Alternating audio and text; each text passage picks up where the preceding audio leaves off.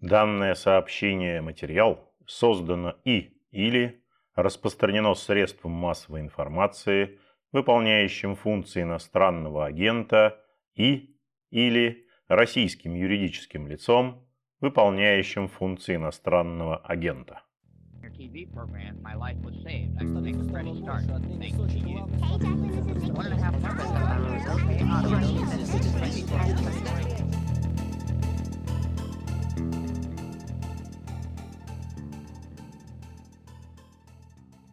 Приветствую всех слушателей подкаста «Включите звук» информационного агентства «Росбалт». Меня зовут Антон Горнов, а на прямой связи с нами сейчас журналист Кирилл Шулика. Кирилл, приветствую вас.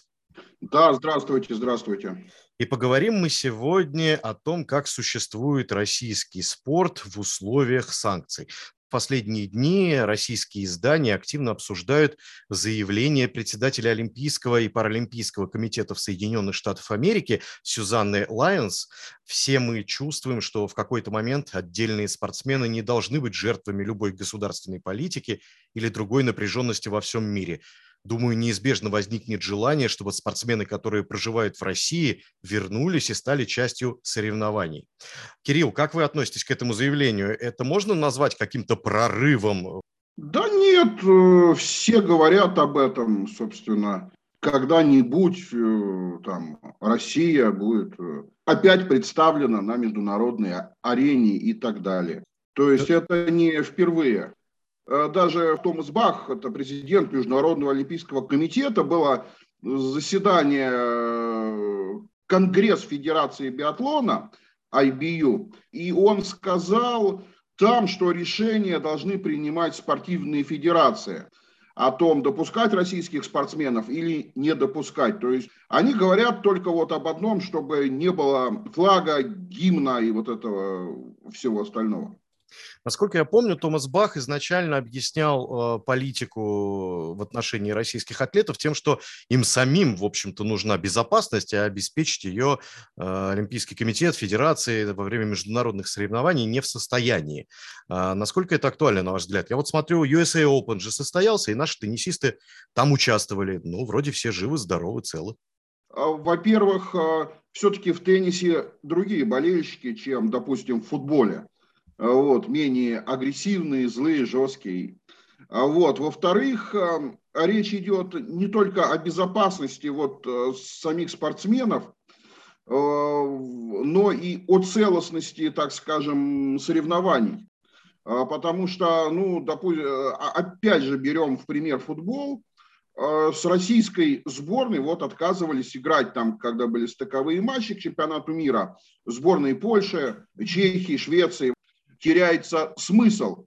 Все команды откажутся и получат технические поражения, а сборная России станет, э, ну там, я не знаю, чемпионом мира или чемпионом Европы, там не сыграв ни одного там или сыграв один матч. Ну, это вот нарушение принципов э, спорта. А заставить каким-то образом, ну, понятно, э, что соперников нельзя. Если говорить о международных соревнованиях, ну, главная, да, там, вершина почти для всех видов спорта – это Олимпиада. Но вот уже теперь становится понятно, что в 2024 году российская сборная на Олимпиаде, скорее всего, участвовать не будет. И тому есть весьма рациональное объяснение. Просто-напросто квалификационные турниры начинаются уже сейчас, и через какое-то время поздно будет их начинать для российских спортсменов.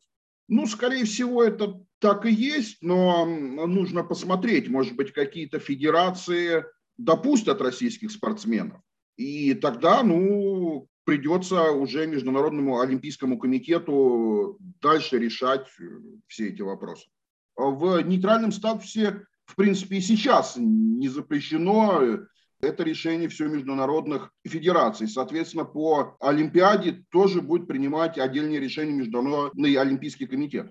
Но это вообще реально? Насколько это реально? Учитывая, что есть же какие-то вещи не только формальные, осуждения со стороны, общественное осуждение, да, может быть, какое-то отношение государств. Знаете, просто же меняется ситуация постоянно, она довольно динамичная. Поэтому сейчас вот пока я не думаю, что какие-то спортсмены российские могут быть на Олимпиаде. но в каких-то менее статусных видах спорта э, могут пойти по примеру того же тенниса. Ведь есть шахматы, э, где играют эм, российские спортсмены без флагов, правда. Спорные ситуации решают там в Федерация э, бобслея, например, да, то есть сначала не хотели допускать, потом хотели, потом опять не хотели. Ну, в общем, неоднозначная там история тоже. Насколько общественное мнение может влиять на решение организаторов, допустим, турниров? Ну, влияет. Но на Уимблдоне не участвовали, да, вот теннисисты российские, а USA Open допущены были. Это зависело от чего? Вот там решение такое, а там такое. А, вопрос в том, что по-разному подходят сами организаторы к этим соревнованиям. Влияет общественное мнение, безусловно, влияет государство. А вот я буквально писал на днях, что а, в континентальной хоккейной лиге легионеры из европейских стран, им а, говорят, что вы не будете играть в сборной Финляндии, Швеции, Чехии. А Словакия, в принципе, разрешила играть. Вот. Но в итоге на Словацкую Федерацию хоккея наехало государство. Они говорят, что если хоккеисты, которые играют в России, будут э, продолжать играть, и вы их будете вызывать в сборную, то мы не дадим вам денег. Причем это нарушение. Государство не имеет права вмешиваться в деятельность спортивной федерации. За это э, следует дисквалификация. Вот. Ну, здесь все спокойно, все вот проходит, и никто слова не говорит. Да? Такая же история э, в футболе. Вот э, норвежец Матиас Норман перешел там из английского Норвича в Динамо, и ему говорят, ты в сборной играть не будешь. Вот, при этом спокойно там вызывают капитана сборной Израиля Дасу, который, собственно, перешел в Динамо вместе с Норманом. Интересно, что, кстати, американцы, они лучше относятся к российским спортсменам, чем европейца, потому что, вот, например, Национальная хоккейная лига ищет сейчас возможность для того, э, чтобы играли российские хоккеисты играли на Кубке мира 2024 года. А у них совершенно другой подход, абсолютно другой, чем у европейцев. Ну, собственно, я бы и теннис бы отнес бы вот эм, к профессиональным, да, таким видам спорта, потому что э, спортсмены участвуют в коммерческих турнирах, да, в, основном.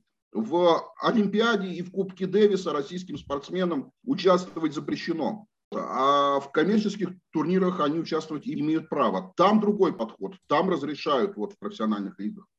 Хороший пример с хоккеем, мне кажется, стоит на нем остановиться.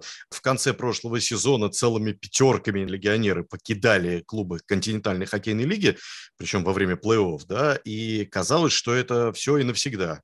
Но вот я смотрю, кто в этом сезоне начал играть, значит, в российских командах, и чуть ли не во всех клубах есть какие-то легионеры. Понятно, что здесь никто против их присутствия не выступает. Но насколько вот эти легионеры ценны по сравнению с теми, кто уехал. Нужны ли они вообще КХЛ? Ну, слушайте, там вообще легионеры-то в КХЛ разного уровня играют.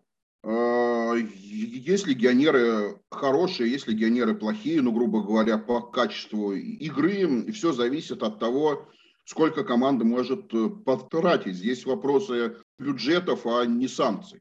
Их просто стало меньше.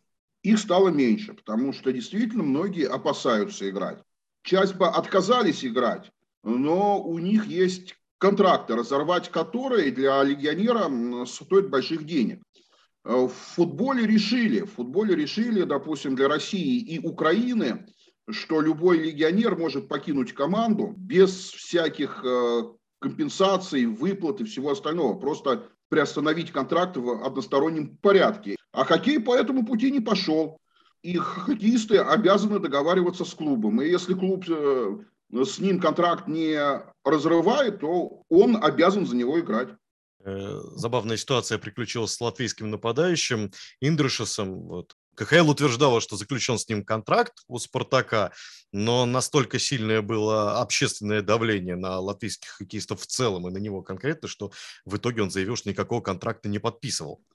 Вообще вот это вот э, поведение вот э, западных там, я не знаю, федераций, государств, ну, на мой взгляд, перешло уже все границы, вот просто. Вот история с Идрошесом это показывает. Дело в том, что у него больной ребенок. И он поехал в КХЛ зарабатывать деньги. На родине он столько не заработает даже близко. И ему вот устроили вот эту общественную и политическую обструкцию, потому что подключались там всякие политики, общественные деятели, журналисты.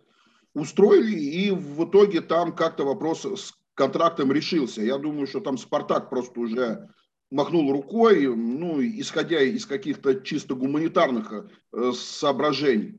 Но история в том, что это фактически повторяется то, что было в советское время, когда наших э, хоккеистов не пускали в НХЛ. Когда там убегал Могильный, там Федоров, никакого легального пути попасть в НХЛ у российских э, хоккеистов не было. Сейчас повторяется примерно то же самое.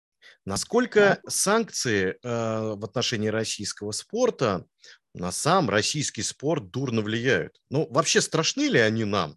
Вот я смотрю на ту же континентальную хоккейную лигу. Ну и что, собственно говоря, российский открытый чемпионат потерял от того, что уехали ведущие легионеры? Все равно вторая лига мира, все равно высокий уровень хоккея. И все равно, в общем, ну да, не участвуем в чемпионатах мира. Ну и все на этом. Неужели такая ну, существенная потеря? Вы знаете, про вторую лигу мира я бы не говорил. На самом деле, даже до санкций с точки зрения класса хоккея я бы не говорил.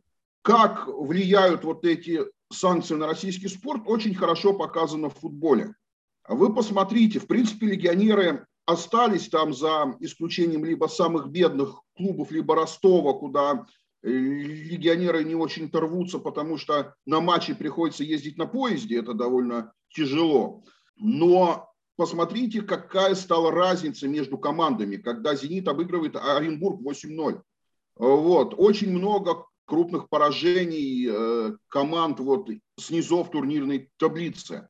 Уровень чемпионата очень сильно упал, потому что спорт не может изолированно развиваться. Я помню, где-то по весне проходил международный молодежный хоккейный турнир в Сочи. Международный тут надо отдельно отметить. Я увидел его таблицу, и мне стало очень весело. Значит, там было так. Россия красная, Россия белая, Россия до 18 и Белоруссия. Ну, немножко курьезная ситуация, но она, да. я понимаю, еще и влияет на качество, как вы говорите.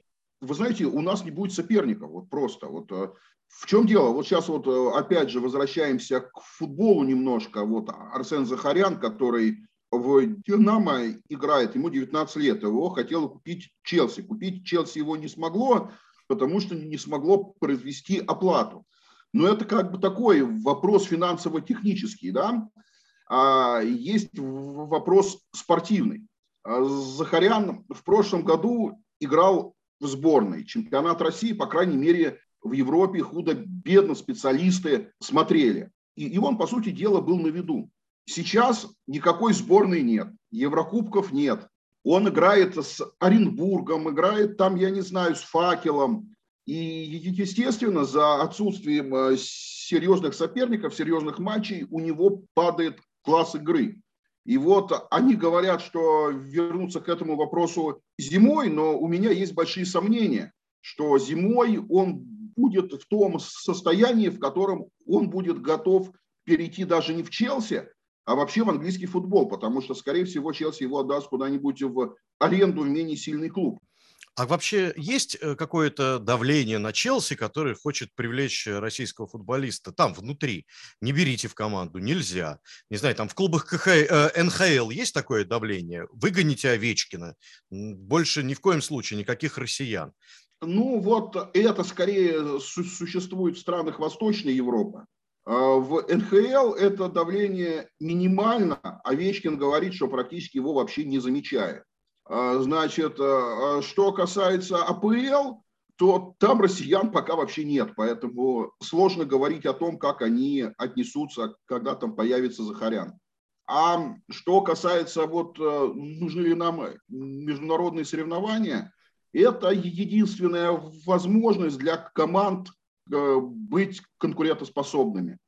Потому что без этого вообще, в принципе, в целом спорт без международных соревнований, он становится таким любительским, скажем так, потому что все соревнуются сами с собой там. Особенно это будет заметно по таким видам спорта, как биатлон, лыжи, э, где не так много сильных спортсменов. Я помню то время, когда континентальные хоккейные лиги были заявлены команды из девяти стран, и это было статусно. То есть считалось, что это важно, что в нашей лиге большой открытой играют 9 стран, из них несколько европейских, а не только постсоветское пространство. Сегодня вот остались команды из Беларуси, Казахстана и условного Китая, и все на этом. То есть как бы и статусность фактически она упала. Насколько вот этот момент важен для спортсменов? Или в состоянии автаркии можно тоже существовать? В конце концов, советские спортсмены, да, естественно, выезжая на международные соревнования, имея возможность возможность в них участвовать, внутри страны жили вот таким внутренним, чисто внутренним чемпионатом и вроде как бы не страдали от этого. Не, ну здесь же еще вопрос, чем больше там участников, чем больше стран, больше, больше доходов, больше денег на развитие. Болельщики вовлекались. У тех команд были спонсоры. Кстати, там же были разные команды, да, например, одно время Слован выходил в плей-офф, потом все, потом он закончился. Ну, вот. Но Лев играл в, в финале, я помню. А Лев играл в финале, да. Последнем, значит, в своем сезоне выступления в КХЛ он играл в финале Кубка Гагарина. Был Донбасс, например, да. То есть, ну, были разные команды. И, и на Медвежчак это, конечно... ходили активно там, в Хорватии. Ну, ну, потому что это интересно. Это разные как бы школы, разные, ну, фактически международные матчи, да. В хоккее их гораздо меньше, чем в футболе, да, поэтому интерес вот а, они вызывали. Кирилл, ну и все-таки хотелось бы услышать от вас какой-нибудь прогноз. Ну, я подозреваю, что, наверное, ситуация не изменится как минимум до тех пор, пока не разрешится ситуация кризисная на Украине. Но, может быть, и после этого наш спорт останется неудел какое-то время. Вот насколько глубока та яма, в которую он угодил сегодня? Ну, во-первых, конечно, я думаю, что вот сама изоляция, она будет достаточно э, длительная, и учитывая отношение к россиянам там на Западе, она может закончиться ну, не быстро, скажем так, эта ситуация. А, те, кто сможет, будут менять спортивное гражданство просто, и все. Говорят про фигуристов, что меняют уже чуть ли не массово. Даже Дмитрий Песков сказал, что пусть меняют.